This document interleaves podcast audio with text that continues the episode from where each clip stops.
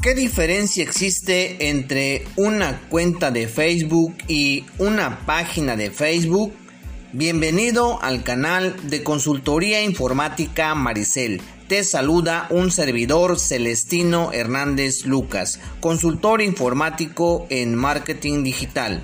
Una cuenta de Facebook está destinada a uso personal, lo que significa que eres el único administrador en donde puedes configurar tu información básica como tu biografía, tu foto de perfil, una foto de portada y pues bueno, ahí publicamos la mayoría de las personas que están en Facebook. Una página de Facebook está destinada a uso comercial.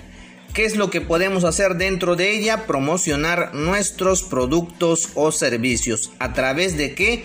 A través de diferentes plataformas como Facebook Ads, entre otras. ¿Qué más podemos hacer? Agregar diferentes niveles de usuarios como por ejemplo administrador, editor, moderador, anunciante, analista, entre otros. También existen dos formas de promocionar tus productos o servicios a través de una página de Facebook. La primera es una publicación orgánica y la segunda es una publicación pagada. Hemos llegado al final de esta transmisión. Si deseas conocer más acerca de una publicación orgánica y una publicación pagada, te invito a que continúes escuchando nuestros próximos podcasts donde detallaremos cada uno de estos temas. Es un gusto saludarte.